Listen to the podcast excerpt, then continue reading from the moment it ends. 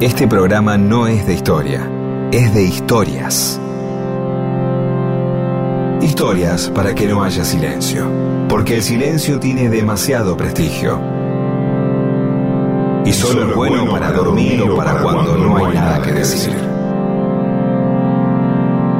Mundo disperso. Historias de la vida y todo lo demás.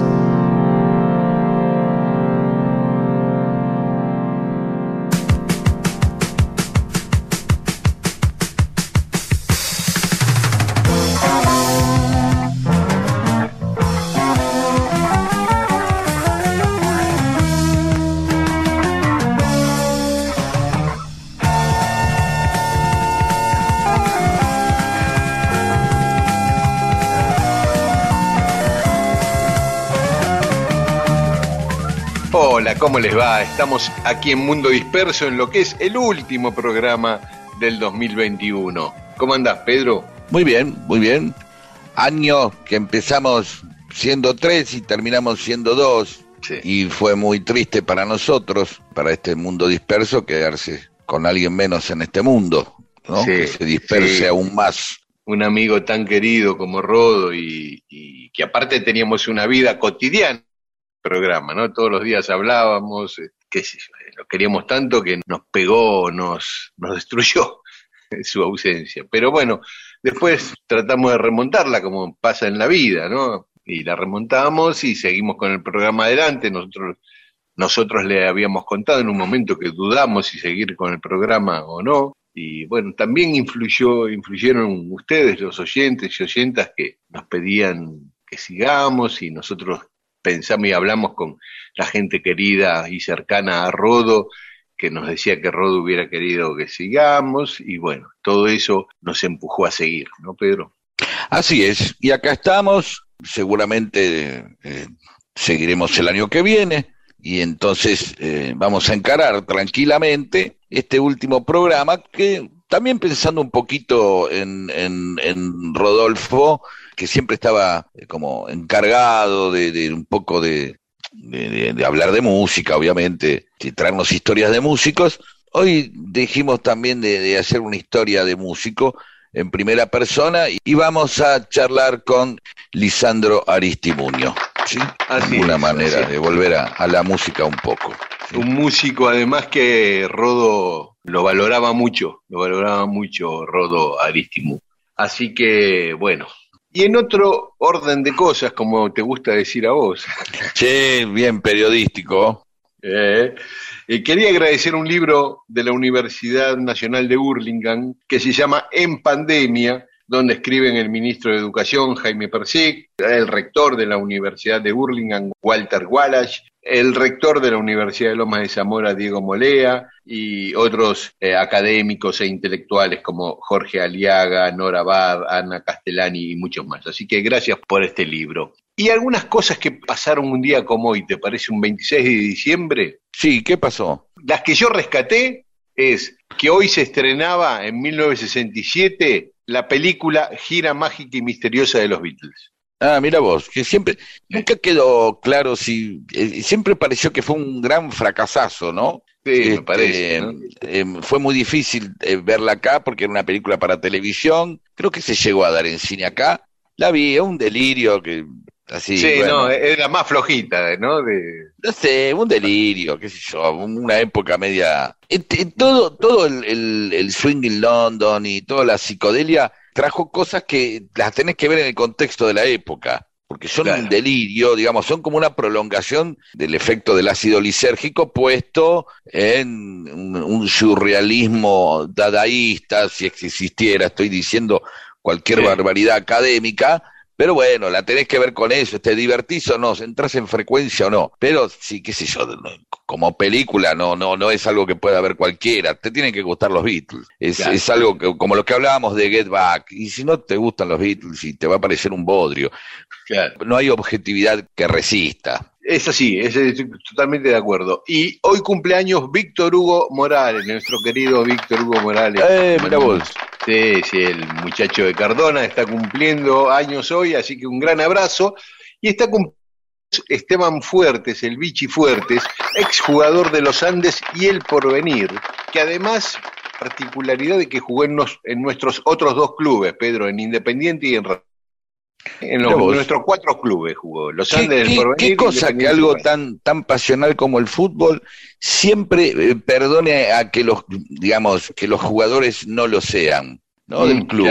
Porque uno podría pedir tanto purismo para un club que dijera, bueno, pero ahí gana el pragmatismo. No me importa si este tipo jugó en Racing o es hincha de Independiente, lo que quiero es que juegue para mí y gane. ¿No?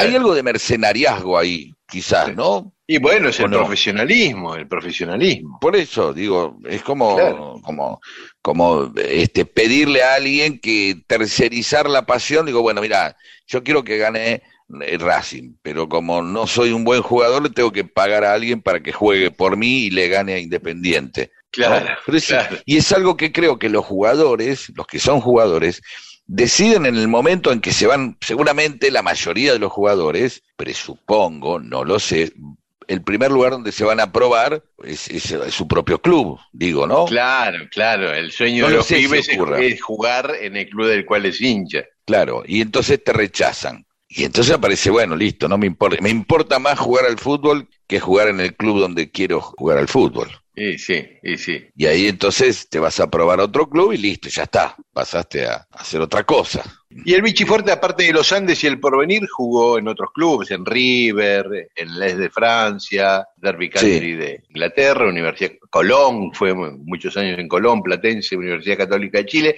pero bueno, sobre todo los Andes y el Porvenir. muchos lados, ¿eh? Uh, sí, sí, sí. Y por último, hoy en Bulgaria se celebra el Día del Padre, así que a todos los padres búlgaros que escuchan Mundo Disperso, un abrazo. Sí, no, no pareciera que hubiera pasado mucho un 26 de diciembre, ¿no? Ya con una cosa así, bueno, pasó Navidad, no hay mucho por hacer, salvo que nazca Víctor Hugo em, y el bichi fuerte.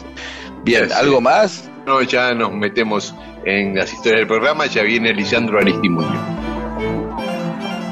Mundo Disperso, un amable servicio de historias para evitar silencios incómodos en reuniones.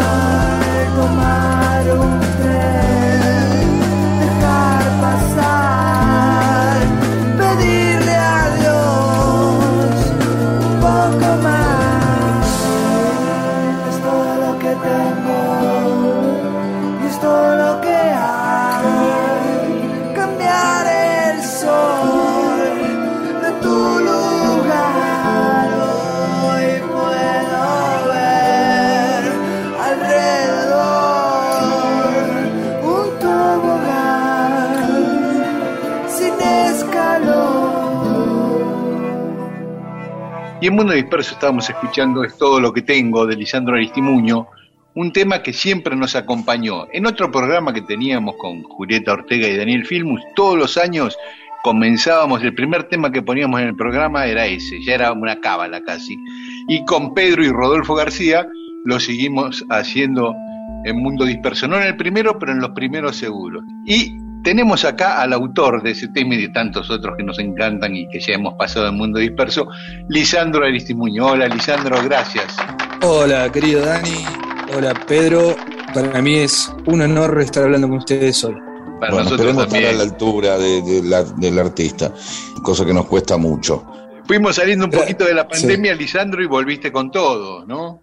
Sí, de a poquito, ¿no? sí, sí, se está volviendo de a poco, siempre cuidándome y cuidándonos todos, pero sí, sí, sí, de a poco estoy eh, volviendo a, la cancha. Y la verdad que muy feliz porque la, no, solo, no solo el artista, digamos, o el músico, sino que la gente también lo, lo súper agradece a eso, ¿viste? Es como, como volver a verse las caras, los ojos, las sonrisas, la mirada, el canto, todo, todo en conjunto y, a uno lo, pone, nada, imagínate estar ahí con la guitarra, la energía que se siente es increíble, de verdad. Así que muy, muy contento.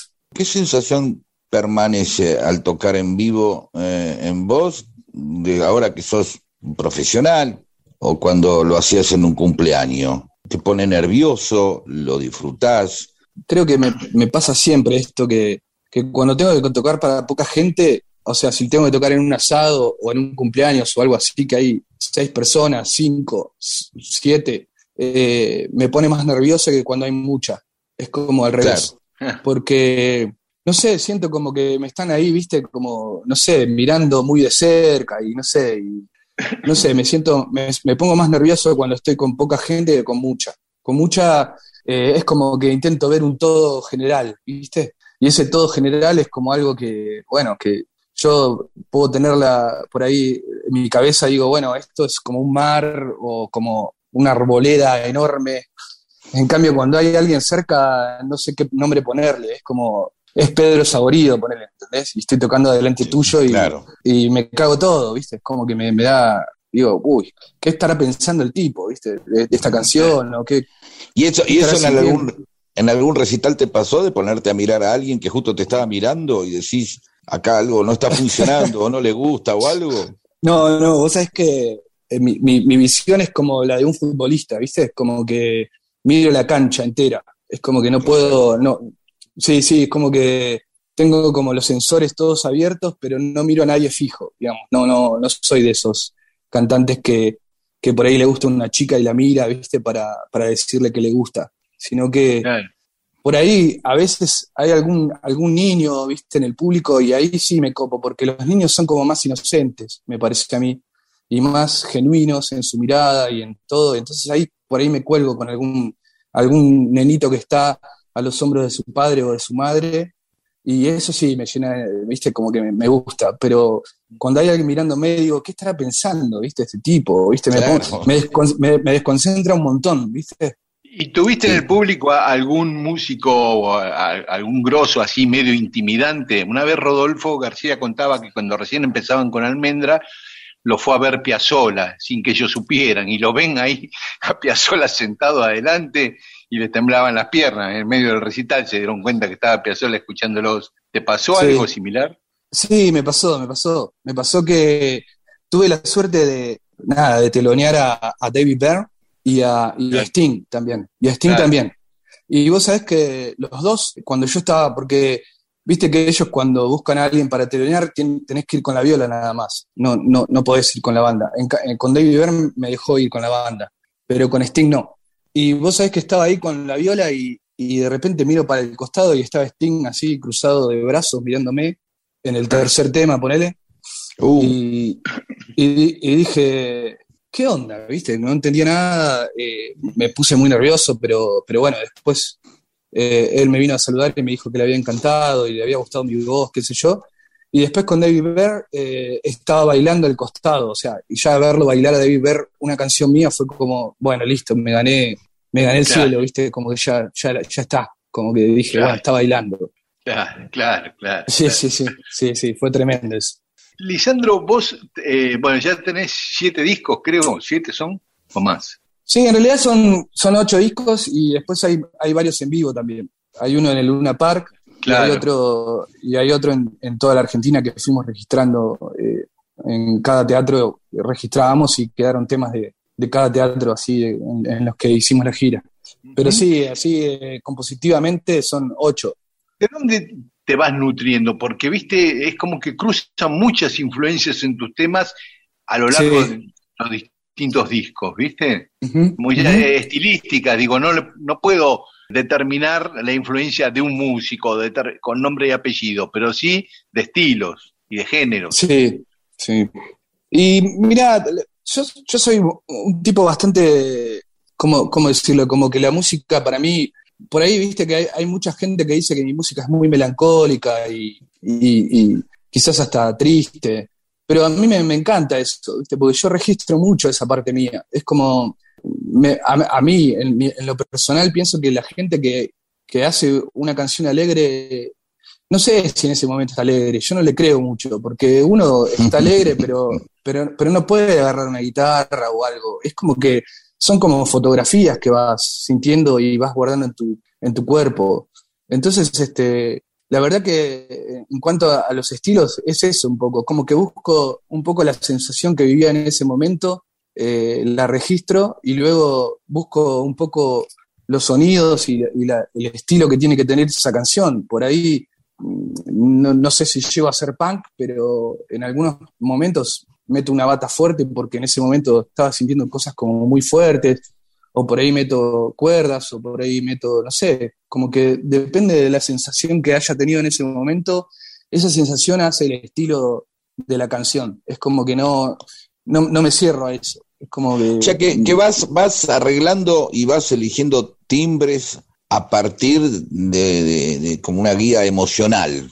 Exactamente, sí, sí, sí. Como, como agarrar una, foto, como agarrar una fotografía eh, que, todos tenemos, esas fotografías que agarrás y, no sé, de, tu vieja o de tu viejo, o de tu hermano o lo que sea, o de tu exnovia o lo que sea, y decís, wow, ¿qué música tendría esto, no? Y, y ahí, bueno, ahí empiezo como a analizar esta situación y ahí empiezo como a componer, sería. Digamos, partís de una imagen y, la sonorizás, por decirlo de alguna manera, como una casi un método de banda de sonido. Totalmente, sí, sí, sí, hago eso. Es como, es, es, como la primera parte de todo, o sea, ahí, ahí arranca toda la canción. Es como que arranca de la, de la música que tendría esa emoción en ese momento y lo que yo quiero decir. Entonces, a partir de ahí arranco y después ya viene la letra y todo. Dijiste casi como que salís de fotos, ¿no? Sí. ¿Sí? ¿Y esas fotos las vas a buscar o simplemente aparecen? Son, son fotografías emocionales, ¿no? Por eso, fotografías emocionales, cosas, imágenes que te van quedando, que te impactan. Imágenes que me impactan, sensaciones que me impactan, viste, que me dejan como a veces muy feliz y a veces muy triste. Entonces, me parece que hay una, un, por lo menos yo lo tomo como una materia prima alucinante para, componer y para hacer cosas. Es como que uno va viviendo y después este, lo va escribiendo de a poquito, cuando puede, cuando tiene tiempo, cuando tiene ganas, cuando tiene fuerza también, porque, no sé, hay un montón de canciones mías que son re tristes que por ahí uno se imagina que las estoy componiendo en ese momento, pero no, en ese momento yo estaba llorando o, o tirado en un sillón, ¿no? como que no tengo ni fuerzas para agarrar una guitarra. Y después sí, después como que me, las acuerdo y digo, ah, mirá, wow, esto sí, uh, qué, qué heavy que fue, ta, ta, ta, y ahí empiezo como, como que mi cuerpo está partido en dos, como eh, una sensación muy extraña, como que físicamente en el momento que siento que eso puede llegar a ser una canción, no tengo fuerzas o estoy extremadamente feliz y tampoco tengo ganas de agarrar una guitarra después la agarro siempre. Como que mi cuerpo me espera y dice, bueno, ahora es el momento de agarrar la, guitarra y hacer eso. Si les parece, paramos un cachito, escuchamos otra canción de Lisandro y me gustaría, y después seguimos charlando, por supuesto, de su infancia en Viedma y en Luis Beltrán, pero esta canción es la primera canción que escuché de Lisandro y no la escuché por Lisandro. Lautaro, el hijo de mi compañera, cuando era muy chiquito, adolescente, vivía acá en casa todavía con nosotros, y lo escucho tocando un tema en la guitarra y le digo, qué linda canción, ¿qué es esto? Y me dice, se llama Canción de Amores de un chico que se llama Lisandro Aristimuño. Y ahí es la primera vez que escuché esa canción y no por Lisandro. Y bueno, me gustaría que la escuchemos ahora, ¿te parece? Dale, buenísimo. Pido que las noches no se quiebren en tu luz y que las ventanas sean grandes para el sol. Cuando los almendros no se pasen de estación, buscaré más flores para darte mi canción de amor.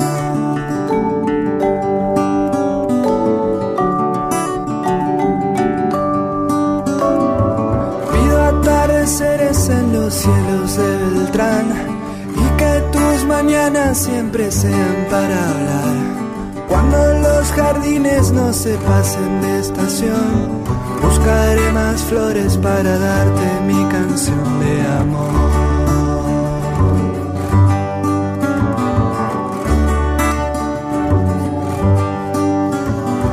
Y si vos querés, te voy a buscar para que los días no se vayan sin pensar. Y si vos querés, te paso a buscar y dejamos los caminos libres de humedad.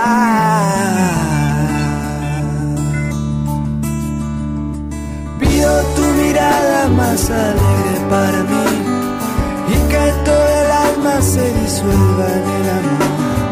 Cuando los almendros no se pasen de estación, buscaré más flores para darte mi canción de amor.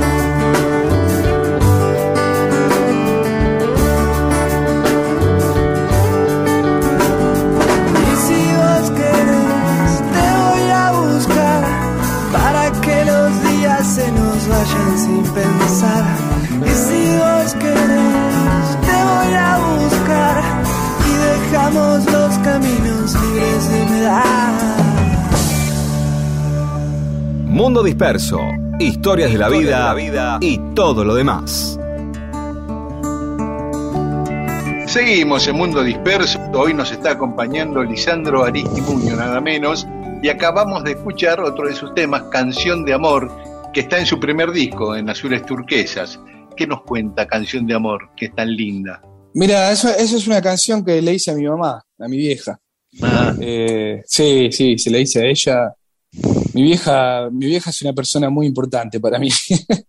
Yo creo que para muchos, pero digo, Claro. eh, mi vieja defendió siempre mi música y siempre que, nada, que estuvo a, a mi lado escuchándome con la criolla desde, desde la cocina, cocinándome o cocinando para mis hermanos y para mí, con tanto amor y tanta felicidad, hizo que esa canción después surja.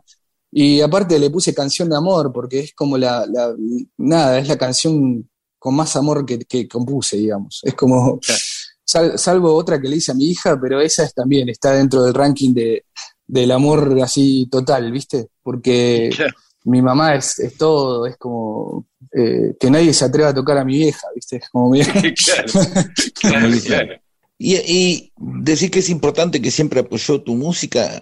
Estando en Viedma, ¿sentís que, que una persona necesita que le apoyen más todavía para hacer música? Digo, por esta idea de, de a veces no vivir en Buenos Aires y vivir en un lugar donde eh, para dedicarte profesionalmente eh, quizás las cosas se traben más.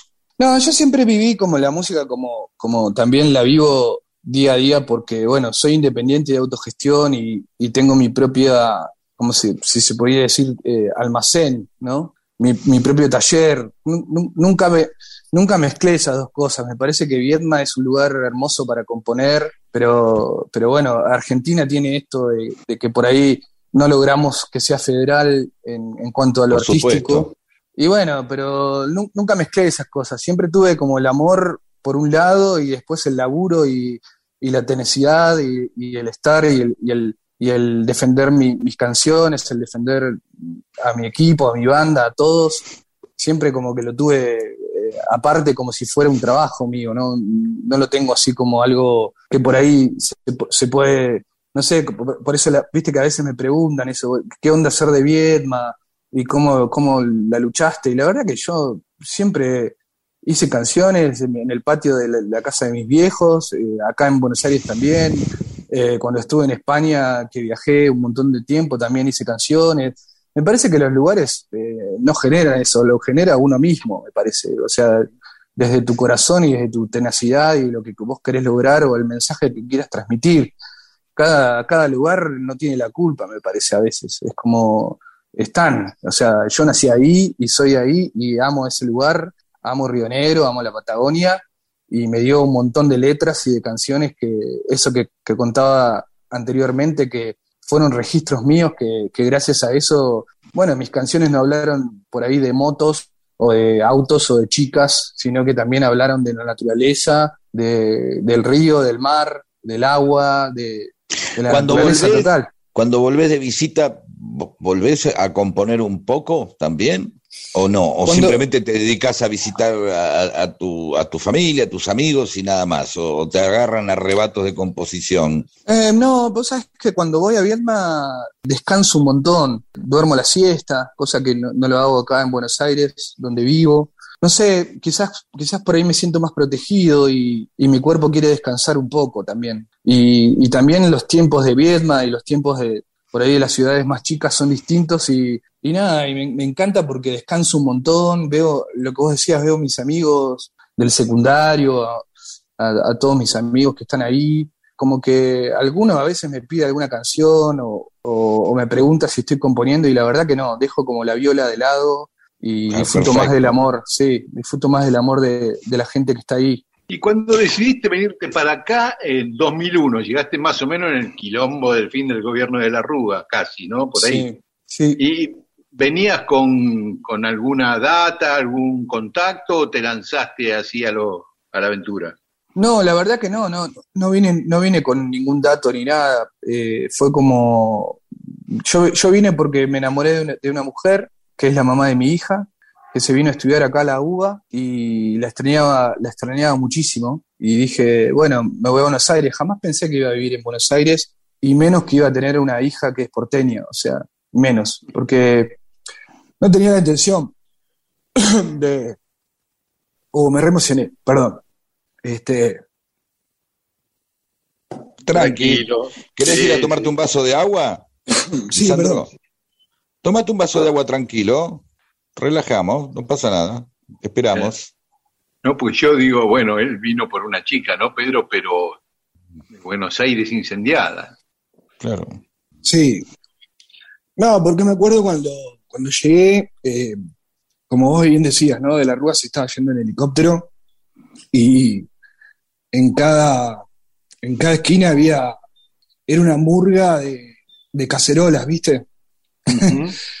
y, y nada, llegué, viste, así, llegué, me acuerdo, en el bondi y miraba todo eso y decía, la puta madre, viste, ¿a dónde me, dónde me vine? ¿Viste? Qué, qué, loco, o sea, qué arrebato, viste, a veces el amor te hace hacer esas cosas que son magníficas, ¿no? Y uno a veces extraña un montón eso también, ¿no? De, de jugársela por amor y por algo y por la música. Y nada, llegué y estaba todo ese quilombo y, y la verdad que, no sé, como que no entendía nada, pero a la vez decía, bueno, se ve que te, tengo que hacer algo acá o tengo que hacer algo acá, mi cuerpo me estaba llamando, el amor, mi corazón. Y ahí comencé, grabé mi primer disco y no tenía ningún, como vos me preguntabas si tenía algún contacto, la verdad que no, solo, solo vine porque estaba enamorado en ese momento plenamente y, dije, bueno, este, este es el momento para, para irme a Buenos Aires, que, que, bueno, la única vez que había venido a Buenos Aires era por, a visitar a, a mis tíos que viven acá y después vine a ver a Peter Gabriel en Vélez en el año, no me acuerdo, 93 creo. Viste que me tomé un bondi y me animé y mm. porque, lo, porque lo quería ver a, mi ídolo que es Peter Gabriel, que lo amo, ¿viste? es como la música que siempre me acompañó y dije, tengo que tener fuerza para ir porque a veces allá en, en, el sur o en la Patagonia se, se, toma como, como Buenos Aires como si fuera, viste, un caos y una jungla y o te pueden robar y tenemos como ese, ese miedo de venir. Y bueno, me animé, me animé, vine, vine, vine a estar con, con, ese amor que, surgió y hermoso y bueno, y de ahí surgió todo en realidad. Y después, nada, empecé a grabar, yo tenía un aporte estudio de, cuatro canales en cassette y empecé a como a demear las canciones que tenía, pero en realidad no, no, no, tenía muy claro que, a dónde quería llegar. Era como que quería registrar mis canciones para que no se pierdan o para tenerlas para mí y para regalarle a mis amigos o a la gente que, que siempre me decía, tenés que grabarla, tenés que grabarla, uh, este tema tenés que grabarlo, este tema... che, no hay forma de poder llevármelo a esta canción, ¿viste? Y, medio que surgió de ahí, no surgió de algo, si se quiere, profesional, digamos. Claro. El registro de eso. Y cuando grabé Azules Turquesa, lo grabé gracias a, también a, un amigo que también es ingeniero de sonido y me ayudó con su computadora. Yo todavía no tenía ni computadora y me ayudó a grabar, que se llama Tato Estela, que es un gran ingeniero. Él grabó mi primer disco, mis tres primeros discos, y me acuerdo que llevé el CD así eh, con fibra, ¿viste? Le, puse con fibra mi nombre y, y un número de teléfono y se lo llevé a Los Años Luz, que es un sello increíble independiente de, Buenos Aires, de, de, Nani, de Nani Moner y de Javier Tenenbaum. Eh, es un sello hermoso que tiene un montón de artistas y se los dejé ahí. Y después este, yo estaba tocando en Palermo, me acuerdo que tocaba con la viola y dejaba los sobres en la mesa para que cada uno deje lo, la plata que quiera por, por escucharme. Y entre esa gente, en esas mesitas, estaban Nani Moner y, Javier Tenenbaum, que ya habían escuchado el demo y fueron a ver qué onda en vivo, ¿viste? A ver si garpaba o no, si era, o si era mentira o era verdad. Y cuando terminó el show vinieron y me dijeron, vamos a sacar tu disco, eh, te amamos, o sea, adoramos esto, vamos a salir adelante. Y le dije, no me digan eso, me muero. Y así fue. qué bárbaro, qué bueno. Sencillo, sencillo, sencillo. hay, algo, hay algo ahí también de esa historia que, bueno, si no te tenías que ir vos, se tenía que ir tu amor, ¿no? Viedma como lamentablemente en muchos lugares de, la Argentina, eh, la gente nace sabiendo que en algún momento tendrá que decidir si se queda o se va, ¿no? Claro, eh, totalmente. aparte, aparte en Vietnam, te, interrumpo un segundo, pero en Vietnam, cuando terminas el, colegio secundario, casi todos nos vamos, viste, todos mis amigos, todos nos vamos a estudiar afuera. Casi todos se van a Gualaplata a estudiar. Claro. O, o algún lugar donde esté la carrera, la carrera que quieren estudiar, ¿viste? Entonces, también es medio desolador, porque vos terminás el secundario y todos te preguntan a dónde te vas o qué vas a hacer de tu vida. Y hay muchos que, bueno, se fueron, se fueron, muchos amigos míos que se fueron y yo me quedé ahí como, eh, bueno, se fue todo mi grupo de amigos, ¿viste? Me quedé como medio, wow, qué loco, se fueron todos, ¿viste? Todos por, es, por ese, ese orden que hay, ¿viste? De ir a estudiar, ¿viste? Algo y, y llevar una carrera adelante y nadie se quedaba en Vietnam. Era como muy raro. Y yo me quedé en la Universidad del Comahue, pero con determinadas carreras. Claro, pero la, del Comahue, bueno, ahora por, suerte se abrió un poco más y hay más carreras, pero en su momento lo único que había era educación física para estudiar, eh, para ser profesor de educación física, cosa que yo eh, en absoluto me veo en, ese, en esa circunstancia. Así que era como muy, digo, ¿qué mierda hago? ¿Viste? o sea que también, de, alguna manera, la ciudad te invita a que, o sea, no la ciudad, la costumbre, creo que ahora, eh, digamos, las universidades van creciendo en todo el país y hacen que eh, los pibes no tengan que irse o que por ahí puedan ir, en el caso tuyo, Viedma, por ahí hasta General Roca, ¿no? Digamos, pueden, este, sí, sí. ciudades que en algún momento casi tienen la fatalidad de tener que tener una excusa para irse. Vos no te fuiste por una carrera, pero te fuiste atrás de una mujer que sí se fue por una carrera. Simplemente también te, al final te fuiste. Exactamente, exactamente, sí. Incluso, bueno, viste, vos, tenías que como terminar el secundario y ya saber qué, qué, querías estudiar. O sea, también era una presión muy grande, ¿no? Porque imagínate, terminás el secundario que estás en plena época de, adolescencia y de, y de, rock and roll y de, qué sé yo, de tantas cosas y encima tener que pensar qué vas a hacer de tu vida, o sea, y a dónde querés ir. Entonces era como muy difícil. Bien, y de esa Viedma amada y, dejada simplemente por otro amor, ¿qué tema elegirías vos para esa Viedma? Hay una canción que, que mira, no, no, por, no por casualidad arranca, con, arranca mi primer disco con esa canción que se llama Tu nombre y el mío y habla del, del sur. Y Tu nombre y el mío es, es, un poco eso, habla de eso, como mi relación con el sur y todo lo que, lo que amo y lo que me, me enseñó. Así que es Tu nombre y el mío. Genial, ahí lo escuchamos. Y después seguimos charlando con Lisandro Aristimuño, que está con nosotros. Hoy se respira viento sur, ese que nace del frío de barro calienta el sol de los lugares perdidos. Vuelve la calma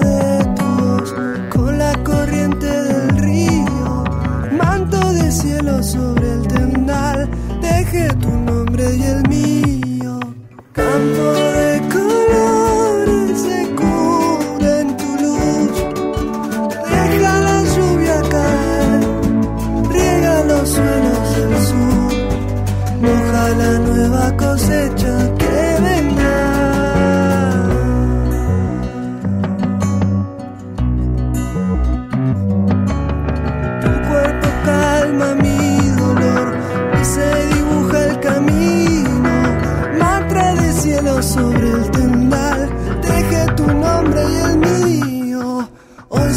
respira viento sur, ese que nace del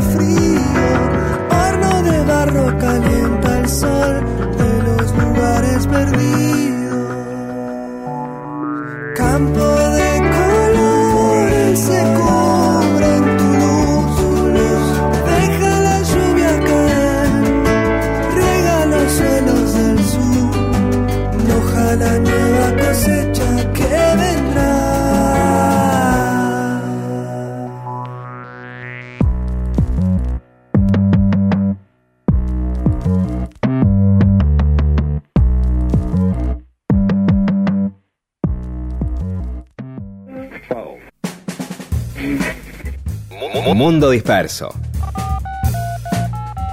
Un servicio de historias para poder ser el centro de las reuniones.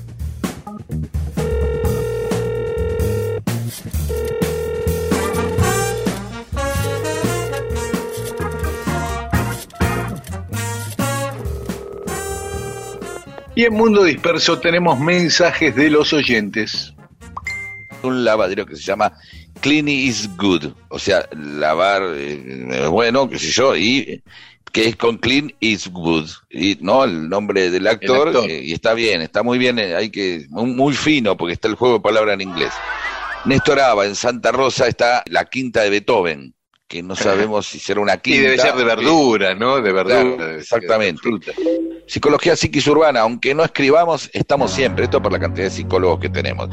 Los vinos de Marcelo habla de la palomita, la de Aldo Pedro Poy, que es el arte de tirarse de cabeza en forma horizontal, ¿no? Como algo muy difícil. Eh, Otrol a Balanda, Aldo Pedro Poy solía vérselo en el tradicional bar El Cairo. Habría que festejar algo más reciente, ¿no? Y bueno, No sé si no hay refiere. más reciente, y porque por ahí Ah, como que está son una campeonatos chicana. viejos, puede ser una Y chicanita. bueno, ¿qué va a Eh, hacerle? Es, Es lo que hay cada. Sí, después Claro. Central salió campeón otras veces. pero- Ah, Sí. Pedro, me acordé la agrupación esta que organizaba eh, lo de Poi, el, el coso de tirarse Sí, en palomita sí, cada sí, Sí. sí. Organización Canalla Antilepra. Ah, cierto, ahí está. La sigla de Ahí está. Ahí estaba Jorge Brisaboa, un rosarino divino. Bueno, seguí, sí. Mónica Ruiz Díaz, que el 21 de diciembre cumplió 70, felicitaciones, Yupi, vivite y coleando, y brinda con nosotros, y por nosotros también, bueno, nosotros brindamos por vos. Pedro Ferretti, el que usaba lentes para sol era el almirante Rojas, mira vos, no tenía cara de banana, lo hacía más hijo de puta, sí es verdad, lo hacía eh, siniestro. Pedro Navaja también, para que no sepan que está mirando, bien, en lo que habíamos charlando, es verdad, el tipo con Hablando de Pedro Navaja, aprovechemos a mandarle un gran abrazo a Daniel Eisenberg, un amigo de Rodo, oyente nuestro, que es el manager de Rubén Blades, el autor de Pedro Navaja. Ah, mira vos. Este, sí, trabajó muchísimos años con el Luthier, Daniel Eisenberg, hasta que se fue a vivir a Costa Rica eh, y siempre estaba en vínculo con Rodo, así que le mandamos un abrazo. Margot 9 o algo así, el 19 de diciembre de hace 20 años moría el ángel de la bicicleta Pocho Leprati, sí. Unas fechas, estas fechas son raras, nos acordamos del saqueo, nos acordamos del señor que tenía el supermercado y, y se puso a llorar, y también tenemos que acordarnos de, de los 39 Todos muertos. esos asesinatos, ¿no? El domingo pasado ya lo habíamos recordado, sí. Sí, por eso. Daniel Vázquez desde el Bolsón, que comparte un fly-in contra la minería en Chubut. Bueno, por suerte fue drogada la ley. Ciclo segundo, dice Programón, los escucho a la sombra de un pino en la playa de San Gregorio de Polanco, en Uruguay. Abrazo grande, vos. No lo vieron a Molina. ¿Sabés dónde está esa playa? Estoy casi seguro porque San Gregorio es, es en una laguna, en una laguna que está cerca de Durazno, si mal no recuerdo, ahí en el medio del país, una laguna muy grande. Ahí está la playa de San Gregorio. Néstor Aba, qué interesante la historia de la marquesa por Teresa Cabarrús, ¿no? Y apareció melancólico caballero de Maldona Speed, que lo extrañábamos. Dice, estoy escuchando como siempre, pero hace mucho que no les escribo. Dice, contribuye que no les escriba, que el programa está cada vez mejor y no se me ocurre nada para agregar. Y dice que la familia se menciona Mundo Disperso y dice, ese es tu programa. Y tienen razón, me parece. Es mi programa. Así que bueno, este, un gran abrazo. A... Y Quique Secafien eh, no escribió, el futbolista, ex futbolista Quique, pero ahí eh, aparecieron algunos me gusta, o sea que está, sigue escuchando el programa. Y ¿sabes que me acordé, Pedro? El único futbolista que eh, escucha el programa. ¿Te acordás una vez que mencionamos que era el cumpleaños del gringo Héctor Escota, ese gran goleador argentino? Sí. Y, el gringo Escota mandó un tuit al instante agradeciendo que lo habíamos mencionado. O sea que el gringo Escota también estaba escuchando el programa. ¡Epa! ¡Qué bueno! ¿Te acordás? Sí, señor. Paramos acá y después va a haber más mensajes de los oyentes. Climbing up on Salisbury Hill, I could see the city light. Wind was blowing, time stood still. Out of the night. He was something to observe.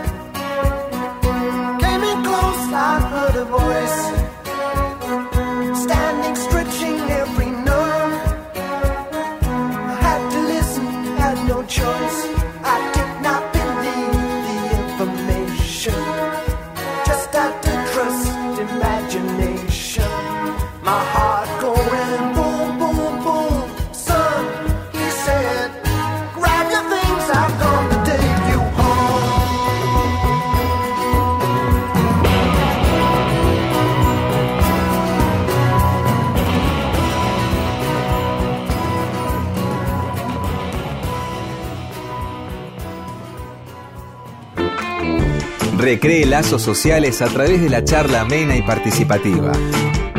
Derrote al imperio. Sea usted el que cuenta las historias. Mundo, disperso.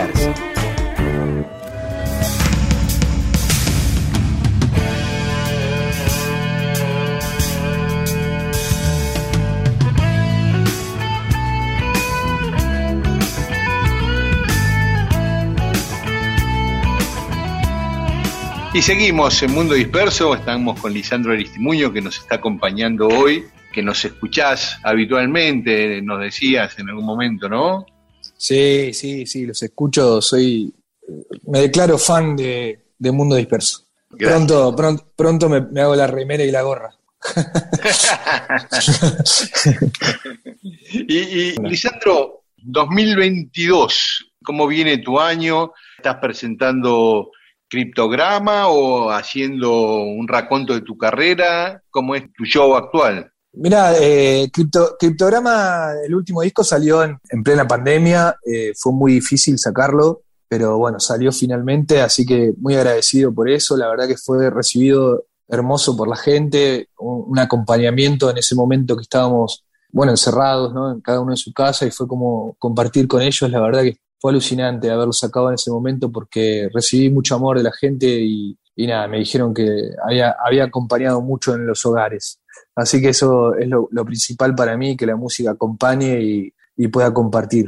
Bueno, a causa también de la pandemia, empecé como a, estar solo en el estudio, a ir solo. Me acuerdo que iba todas las mañanas porque, bueno, también para no quedarme, ¿viste? Porque a veces pasa eso que la, pandemia, ¿viste? Te hace, te hacía o, o, te quedabas ahí en el sillón haciendo nada y dije, no, voy a, voy a volver al estudio a, nada, a entrenar, ¿viste? A entrenar y a seguir este, cantando. Y me empecé a armar como un set ahí que, se, que le puse set 1. Es un set que armé con máquinas y, yo con la, viola, con violas. Y estoy presentando eso, estoy girando con eso. La verdad que la gente lo está recibiendo también muy bien. Y bueno, y el hecho también de estar solo en un escenario y, y bueno, es un poco compartir con la gente, porque al estar solo también necesitas mucho del público. Y la verdad que el público me está dando, me está dando mucha compañía, mucho amor y, hay un mensaje ahí súper hermoso que se está dando.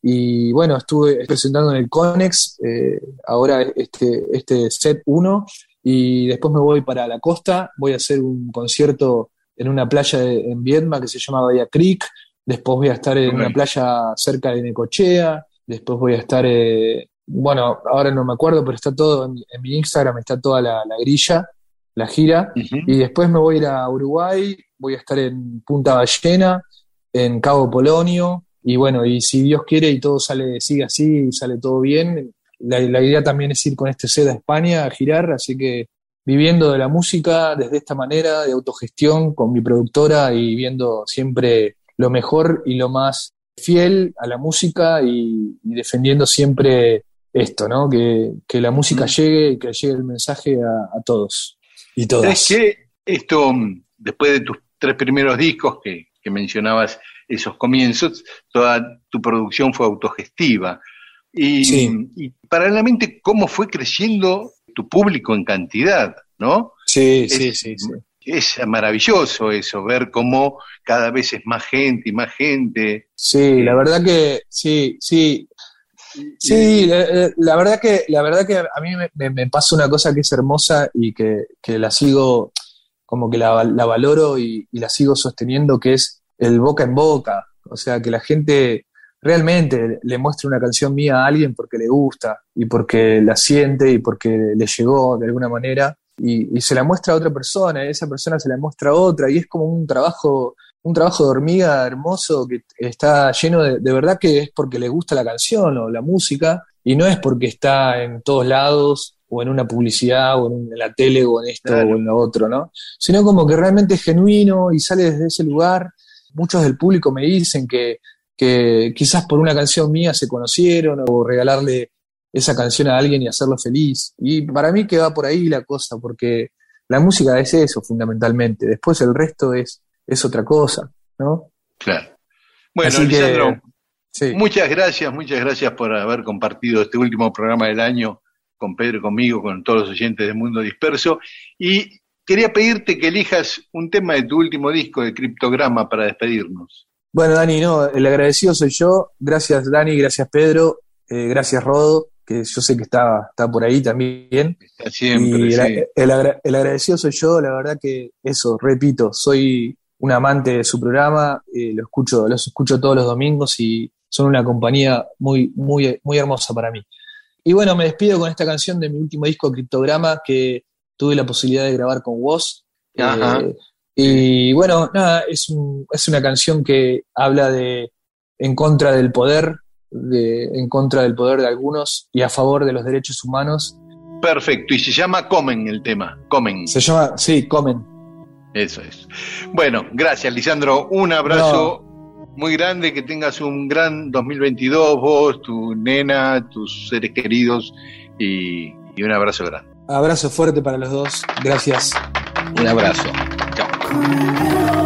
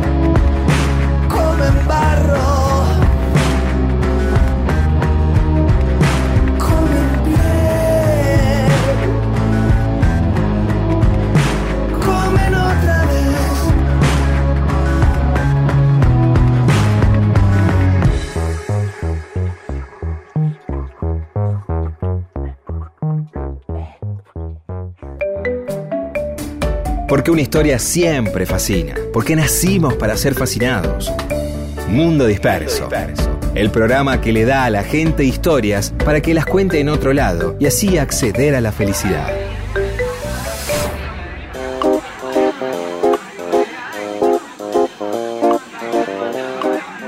Y seguimos con mensajes de los oyentes en Mundo Disperso. Eh, Rubén Gutiérrez, el tema de Soda Estéreo que pasaron el domingo pasado es un plagio de Llamen a Mou. Es verdad, es verdad. qué genialidad ese, Llamen a Mou fue una genialidad. respecto a la generación del 37 y a Marco Sastre, en mi ignorancia, este nombre no me decía nada, pero me desayuné que era un gran más de promotor de la igualdad con las mujeres, sobre todo en educación. Y transcribe un largo texto de, Sastre a favor de la educación de las mujeres en aquel momento, que estaba vedado la educación a las mujeres. Y aparte fue promotor de la jubilación para los docentes. Gracias por alimentar mi curiosidad. Y dice, no soy agrimensor, pero vivo calculando metros cuadrados. No soy químico mezcolanzas de líquidos. No soy psicólogo, pero hago tratamientos de pisos. Claro, para hacer tratamiento de pisos tienen que medir metros cuadrados, mezclar líquidos y, tratarlos. Eh, Juan Pablo Ferrari Freire, desde Fernández Oro, Río Negro, dice, disfruto de sus historias. Y sí, es así como dice Pedro Ascuénaga, fue peronista. Y para sumar profesiones y oficios, soy gestor del automotor y profesor de educación física. Bien. Leonardo Smielarcic García Espósito Alonso nos manda la historia de Benigno Benjamín Villanueva. Fantástica. Leonardo, si podemos la vamos a contar hoy mismo, si no la dejaremos para el año que viene, pero está buenísima. Dice, me gusta el programa porque le dan una vuelta de tuerca a algunos datos que se naturalizaron como verdades inamovibles. Ustedes le tiran un poco de WD-40 el aceite y lo mueven un poco para ver si afloja, como jugando a desarmar para ver lo que tiene adentro. Y nos cuenta otra historia que un día vamos a averiguar, que es la de la estatua de San Martín en el Central Park de Nueva York. Ah, yo la vi. La fiesta, bueno, tenemos, evidentemente es una generación que ha salido del placar eh, con este tema de la fiesta. No sé si otras generaciones anteriores decían todas estas cosas, pero no lo sé. Yo lo siento muy generacional esto. Jaula Hierro, me jode la fiesta porque el club está cerrado y no puedo ir a la pileta. Oh. Clarísimo. Adriana de Loma del Mirador, la fiesta dejaron de gustarme desde que Papá Noel se identificó. Nada, fue igual desde entonces. Claro, se perdió la, se perdió la fascinación y se perdió oh, todo. Eh. Graciela Garciulo, no me gustan las fiestas, me agotan los preparativos y no hay infancias en la familia. Entonces me aburro mucho. Eh, de Jabú 72 TV, odio las fiestas, así. Claudio, tenemos todos son mensajes de odio a las fiestas. Claudia Menéndez, no me quejo Ah, acá está, dice, no me quejo, busco cómo gestionarlas, porque son un bajón. Es un momento en donde las habituales dificultades de no encajar en el mundo se intensifican y tengo que hacer más trabajo interno todavía. Por favor, posteen la imagen de la tarjeta de los recolectores, ya lo hicimos, que es muy linda. Horacio Calcaño son un dolor testicular, dice directamente la fiesta. Oh. El Raúl y Gómez me tensiona el tema de decidir dónde se pasan y toda esa negociación. Después, eso las disfruto, después se entrega. Mar GCT9 dice, difícil los domingos que se vienen sin ustedes. De la... No, vas a pasarla bien. Elón desde Costa Rica. Bastante bien me llevo con las fiestas, por la comida y la bebida. Bueno, hasta acá, mensaje de los oyentes, después seguimos, Pedro. Dale. Pensar que no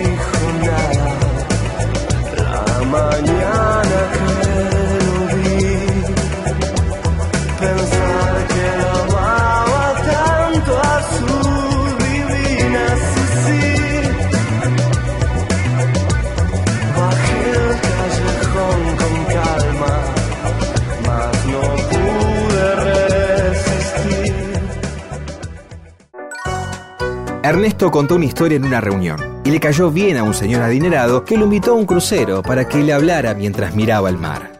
Mundo disperso, historias de la vida y todo lo demás.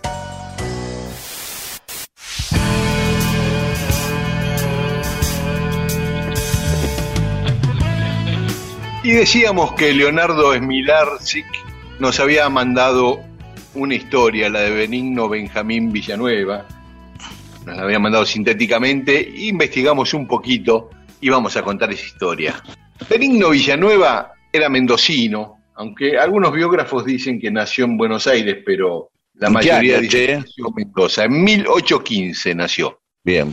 Su papá había participado, luchado en las invasiones inglesas y había estado a las órdenes de San Martín, integrante del regimiento de granaderos a caballo, eh, tenía una larga trayectoria del papá y él también quería ser militar, pero la familia no quería que fuera militar. Lo mandaron a estudiar, pero eh, no le gustaba el estudio y dale que quería estudiar. Y un día, cuando tenía 20 años, de casualidad terminó siendo militar por una tragedia, mira vos. Estaba jugando al billar ahí en el café de los catalanes, el hijo del jefe de policía.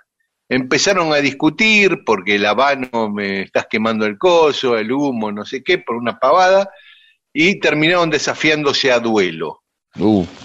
Lo mató con, de un sablazo al hijo del jefe de policía, No. ahí en el paredón de la iglesia de la Merced.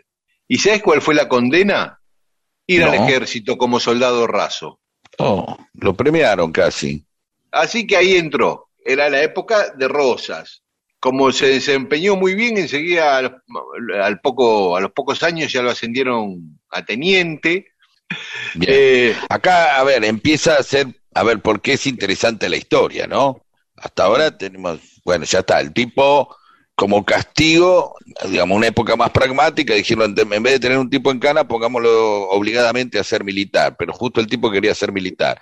Le va bien y entonces, a partir de esa, de esa tragedia, el tipo eh, logra llegar a, a su vocación. exacto. Eh, combate contra su hermano, él en las fuerzas federales, su hermano en los unitarios. Lo Bien. mandan a Uruguay a ponerse a las órdenes de Manuel Oribe en el sitio de Montevideo. Ahí pelea en Uruguay. Pero en Uruguay conoce a Bartolomé Mitre, se hacen amigos y se pasa al partido unitario. Se cambia de bando, Bien. conoce al Manco Paz, a José María Paz, que lo lleva como ayudante a la provincia de Corrientes, cuando él forma el ejército de Corrientes Paz. Cuando Paz emigra a Brasil, a Río de Janeiro, Villanueva se va con él. Y estando en Brasil, lo contactan unos emisarios del expresidente de México, de Antonio López de Santa Ana, y lo invitan a ir a luchar contra la invasión norteamericana de Estados Unidos en Nueva México y Alta California, que querían anexar Texas a Estados Unidos. Y allá Y se el- va, y como un profesional, listo. como sí. un profesional. Se va a pelear a México, combate muchas batallas contra Estados Unidos, a, la- a las órdenes de, de López de Santana, y ahí se queda en México. Por esas peleas, porque también peleó en Sacramento y en California, se entera de la fiebre del oro en California, una vez que Estados Unidos ya anexa Sí, toda esa parte, ¿no? Y se va a vivir a California, no a buscar oro, sino a poner una tienda de comestibles para abastecer a todos los que iban a buscar oro. Y hace una fortuna con ese negocio. claro, él la, la vio, la vio, dijo, yo no voy a ponerme a buscar oro como todos estos giles, pero a alguien les tiene que dar de comer. Bien, Claro. Hizo mucha guita y se fue a vivir a España. Pero en Madrid dilapidó la fortuna. Así que dijo, bueno, vuelvo a ser militar. Y se puso a las órdenes de Juan Pring, un general catalán. A este Pring lo mandan a París y Villanueva se va con Pring a París. Estando en París, a Pring lo mandan de observador de la guerra de Crimea, la guerra entre Rusia Uh, y el Imperio Otomano, lo que hoy es Turquía. sí, sí, sí, no tiene paz el muchacho, sí. Y se va con él a Rusia. Y cuando Francia e Inglaterra se suman a la guerra para apoyar a, a- a los otomanos en contra de Rusia, él ve que es desigual esa guerra, que el débil es Rusia, y se ofrece a los rusos para formar parte del ejército ruso. Mira vos, o sea, lo hace casi con un espíritu deportivo, digamos. Sí, sí, No, sí. no, no lo digo como espíritu deportivo, no está muy bien aplicado eso. Pero esta idea de que, che, si el tipo es más débil, yo me pongo del lado del más débil. O sea, Exactamente. abandona todo, todo terreno profesional y entra en algo quizás de una ética militar, ¿no? O algo así, no sé. Sí, sí, aparte como el tipo tenía una particularidad, era extremadamente simpático, le caía bien a todo el mundo, hablaba un montón de idiomas y los rusos lo, lo, abrazaron enseguida. Encima les enseñó a los cosacos rusos a usar las boleadoras, armar boleadoras y cómo usarlas para derribar los caballos de los enemigos. Bien. Así que ascendió rápidamente en el ejército ruso, se convirtió en el segundo del coronel Ponekine y cuando murió Ponekine quedó Villanueva al frente de ese regimiento del ejército. Y estuvo al frente de eso durante toda la guerra hasta que terminó la guerra en 1856. Al año siguiente se casa con la viuda de Ponekine y se cambia el apellido. Se pone, en vez de, de Villanueva, Villanokov.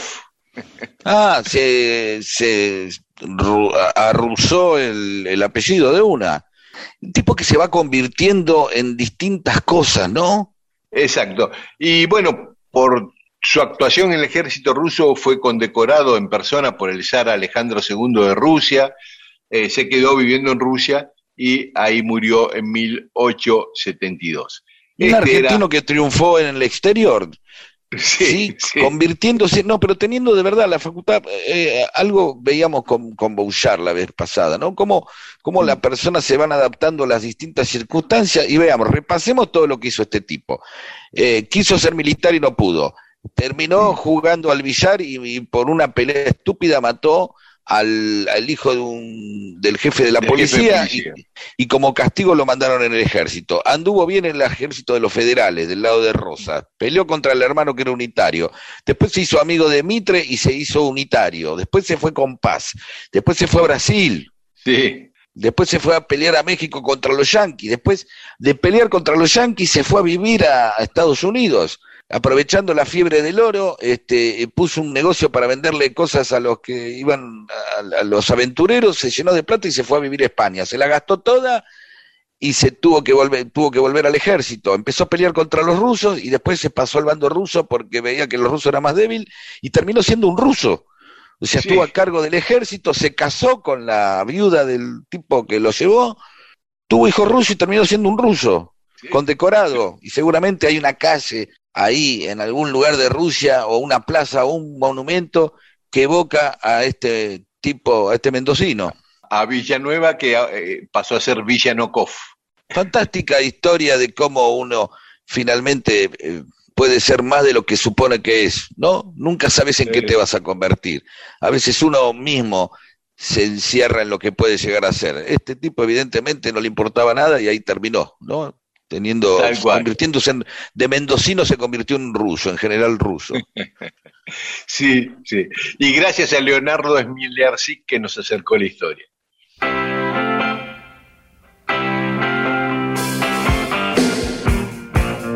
Sea el alma de las fiestas. Mundo Disperso le provee las más interesantes historias para fascinar a hombres y mujeres de todas las edades.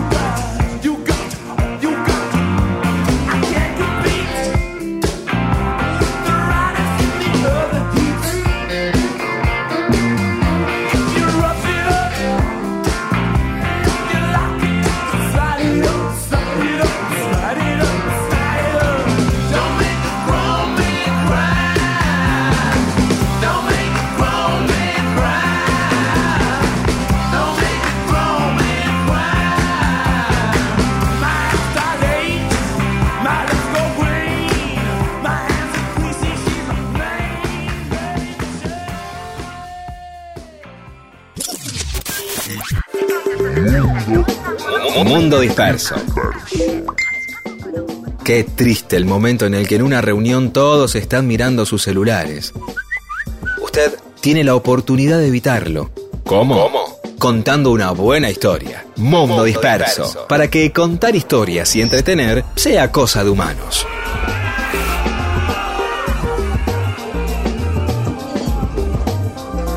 Y en Mundo Disperso tenemos más mensajes de los oyentes.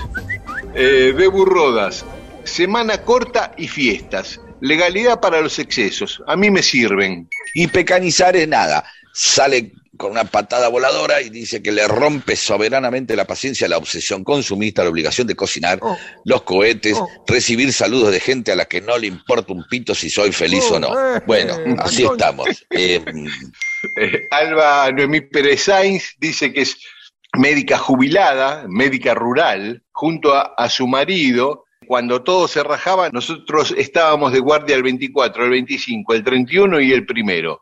Festejábamos dos Navidades y dos Años Nuevos. A la mesa siempre nos acompañaba alguno que estaba solo. El rastreo lo empezábamos a las 10 de la noche. Mira vos, Euge Supertran, me estresan. ¿A quién se le ocurrió? Gavita Roldán te dice a vos, querido Peter, creo que hay ruptura desde hace tiempo, no más mandatos de asistir a las fiestas. Eh, Por otro lado, se deja de lado el significado religioso. Pienso que hay una carga general del resultado del año. ¿Fue exitoso? ¿Qué aporte hice para la vida? Isaac Penayo. En mi caso, que soy ateo, por las vueltas de la vida estoy viviendo en Queens y trabajando en Manhattan, que es la mejor ciudad del mundo para sentir el espíritu navideño. La ciudad entera se y es como vivir medio en un sueño. Saludos desde New York City. Abrazo, Isaac. Silvia de Temperley. En 2019 me fui a Córdoba con una amiga del alma, su hijo y unos amigos. Pasamos la fiesta juntos y fue una maravilla. A partir de entonces lo repetimos. Muy bien. Sobre Get Back de los Beatles, primero una aclaración para Gustavo Quiroga, no odio a los Rolling, me encantan los Rolling Stones, soy fan de, sobre todo de la época de Mick Taylor, de Sticky Fingers, me encanta ese disco, los vi a los Rolling Stones todas las veces que vinieron en La Plata, en River, tengo muchísimos discos, los adoro, tengo muchos amigos y obviamente uno se ha criado entre cierta amable y dicharachera este, compulsa, ¿no?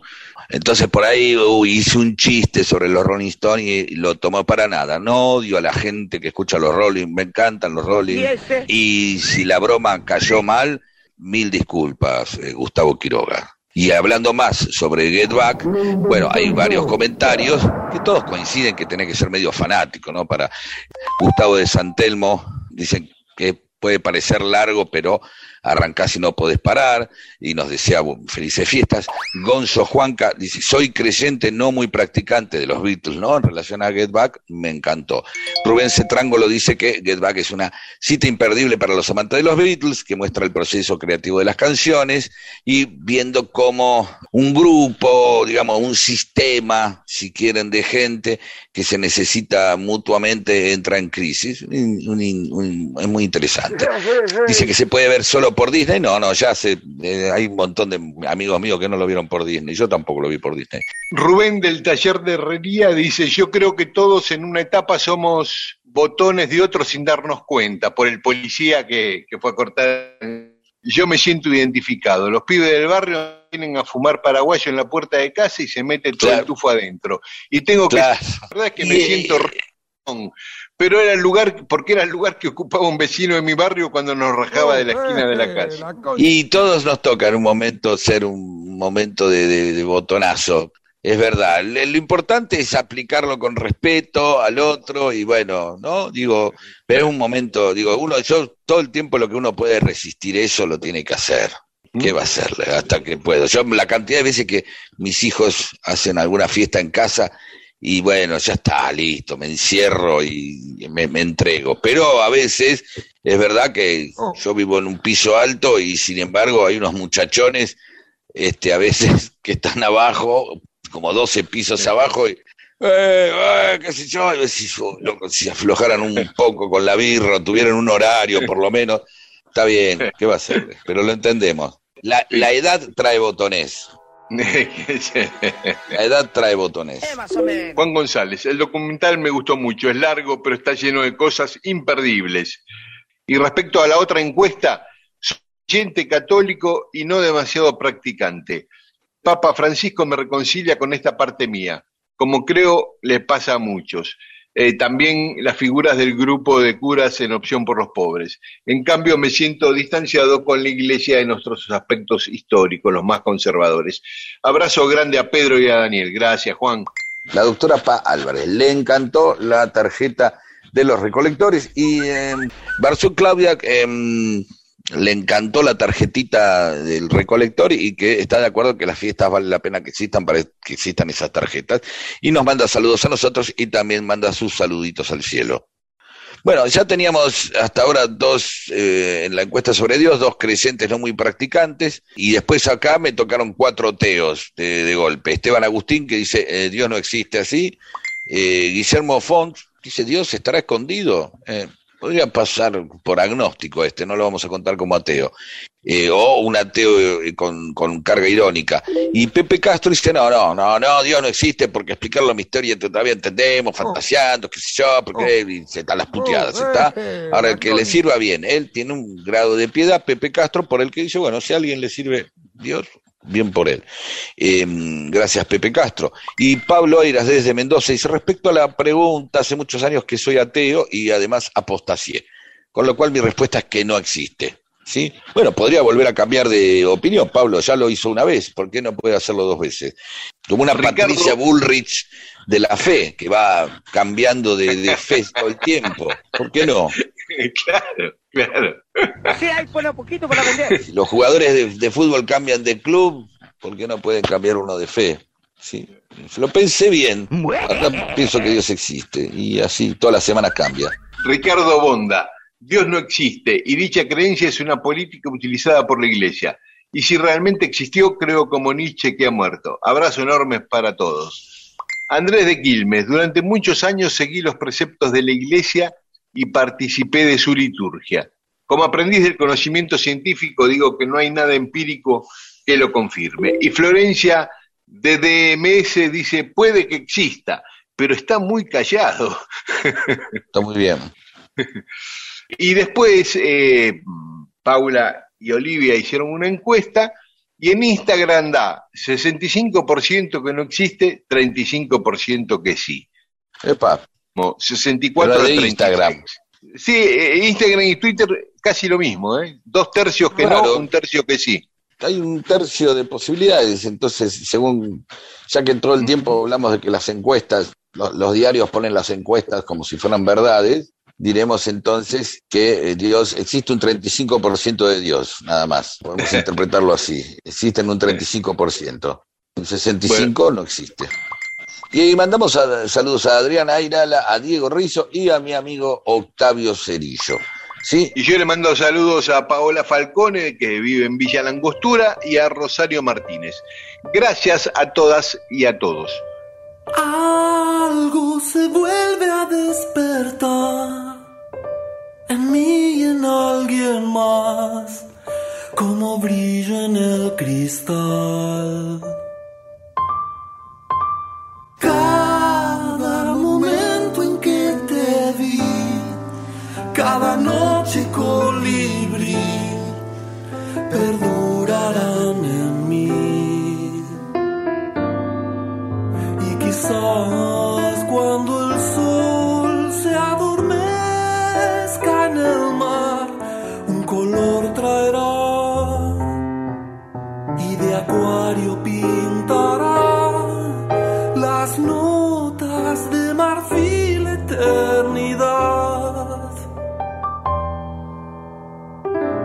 Detrás del río, donde todo ya es azul,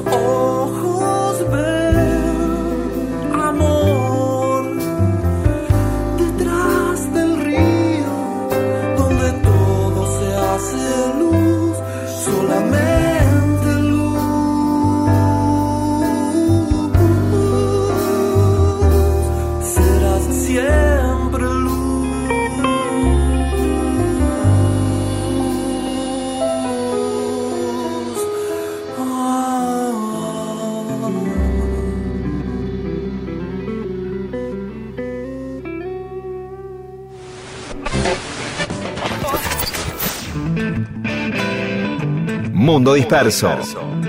Mundo Disperso. Historias de la vida y todo lo demás.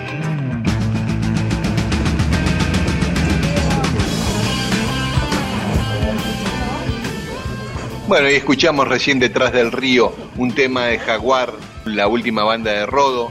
Los autores del tema son precisamente Rodo con Dani Ferrón.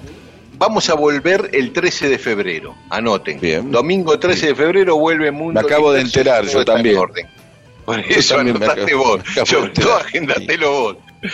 Y hoy, como decíamos, es el último programa del año, vienen las fiestas, Navidad ya pasó, pero feliz año nuevo para todos, que tengamos un buen 2022.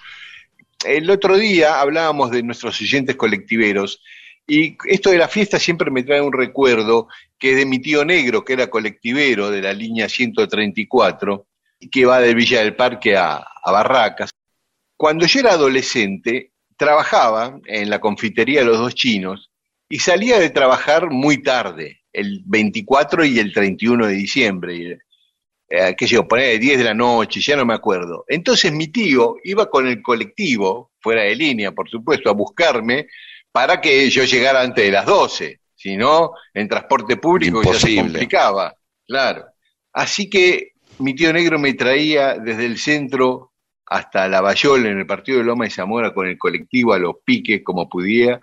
Y este, incluso había gente que nos paraba en el camino. Le hacía Claro, señas y para sí que te pare. veían. Claro. Es una Este, pequeña desesperación, ¿no? Encontrar, ir a Remedio de Escalada y encontrar justo al taxista que se vuelve a Remedios de Escalada, ¿no? claro, claro. Vos sabés que yo creo Así que me tuve una, historia así de que iba a Remedio de Escalada y terminé yendo con un taxi que iba a dos cuadras, algo así. Eh, sí, sí, era todo así como un hallazgo. Dice, ¿Cómo se te ocurre salir a esta hora? Dicen todos esos apuros, los nervios.